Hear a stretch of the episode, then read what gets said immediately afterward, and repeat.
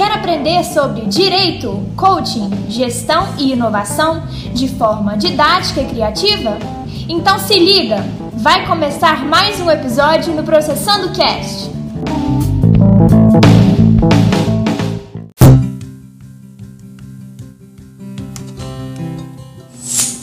Olá pessoal, tudo bem? Continuando a nossa série artigo por artigo, hoje trago para vocês o artigo 12 do CPC. O artigo 12, ele tem uma característica própria porque é um artigo maior. Eu vou fazer a leitura e depois eu vou trazer para vocês um pouco sobre ele. Os juízes e os tribunais atenderão preferencialmente a ordem cronológica de conclusão para proferir sentença ou acordo. A lista de processos aptos a julgamento deverá estar permanentemente à disposição para consulta pública em cartório e na rede mundial de computadores.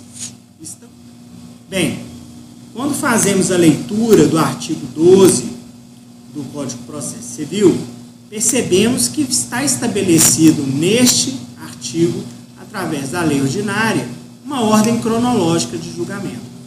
E essa ordem cronológica de julgamento, ela tem como base a Constituição da República em seu artigo 5 caput e 1 bem como seu artigo 5 inciso 78, onde nós temos os princípios da isonomia, bem como os princípios da duração razoável do processo.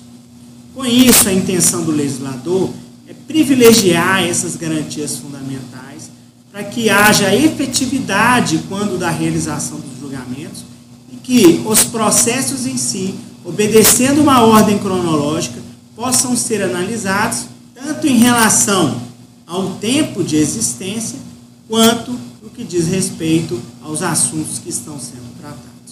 Por hoje é só. Um abraço a todos e até mais.